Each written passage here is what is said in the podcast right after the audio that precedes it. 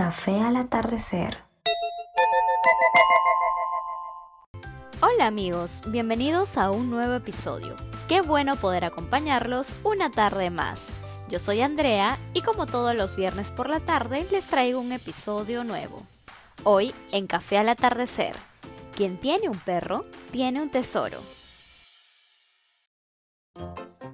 ¿Cuántas veces hemos escuchado esa famosa frase que dice que el perro es el mejor amigo del hombre?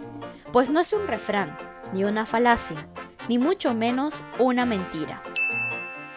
El perro puede ser el gran y mejor amigo del ser humano, porque es un generador de buena energía, salud y felicidad para nosotros. Y es que son la mejor compañía que podamos tener. Siempre están prestos a jugar, nos animan cuando estamos tristes e incluso son tan fieles que en algunas ocasiones siguen esperándonos durante toda una vida, como el famoso caso de Hachiko, la mascota japonesa de raza Akita que aguardó pacientemente en la estación de Shibuya a que su amo volviera incluso años después de la muerte de este. Oh, no!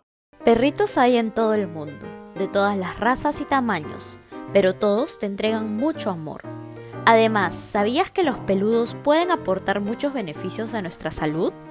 Las investigaciones han demostrado que tener un compañero canino puede ayudar a reducir el estrés, aliviar la depresión, proporcionar un propósito a tu vida y hacerte más feliz y saludable en general, ya que los perros entienden las emociones humanas y su cerebro reacciona a los sonidos, a los diferentes tonos de voz y también a las maneras de actuar de cada persona.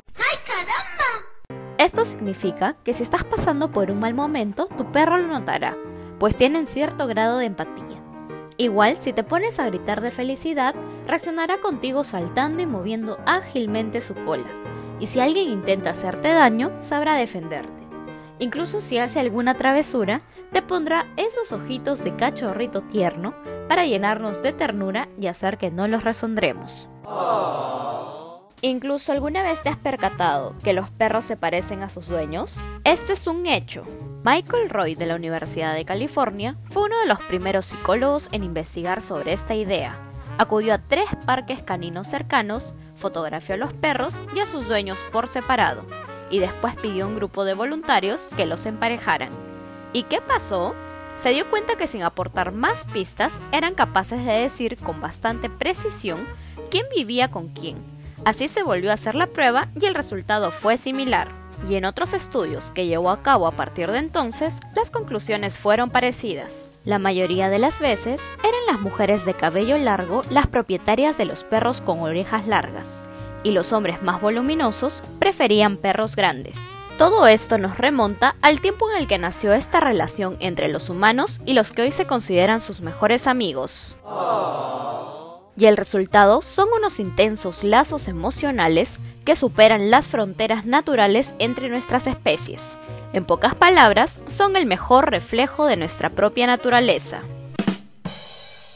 Sin duda hay mil y un razones para tener un perrito en casa, pero también, antes de hacerlo, recuerda que también será parte de tu familia y que recibir el amor incondicional de una mascota conlleva una serie de obligaciones como si fuera tu propio hijo. Identifícala. Cuida de su salud y su alimentación. Y nunca, pero nunca la abandones. Y si tienes la opción de adoptar una mascota, hazlo.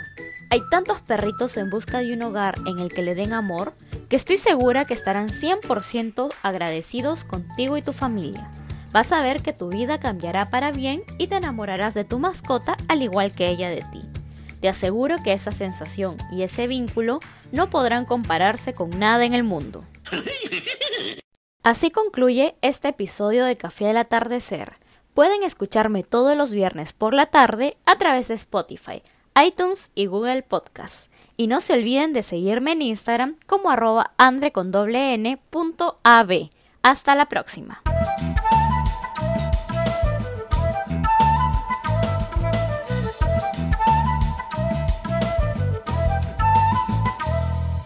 Café al atardecer.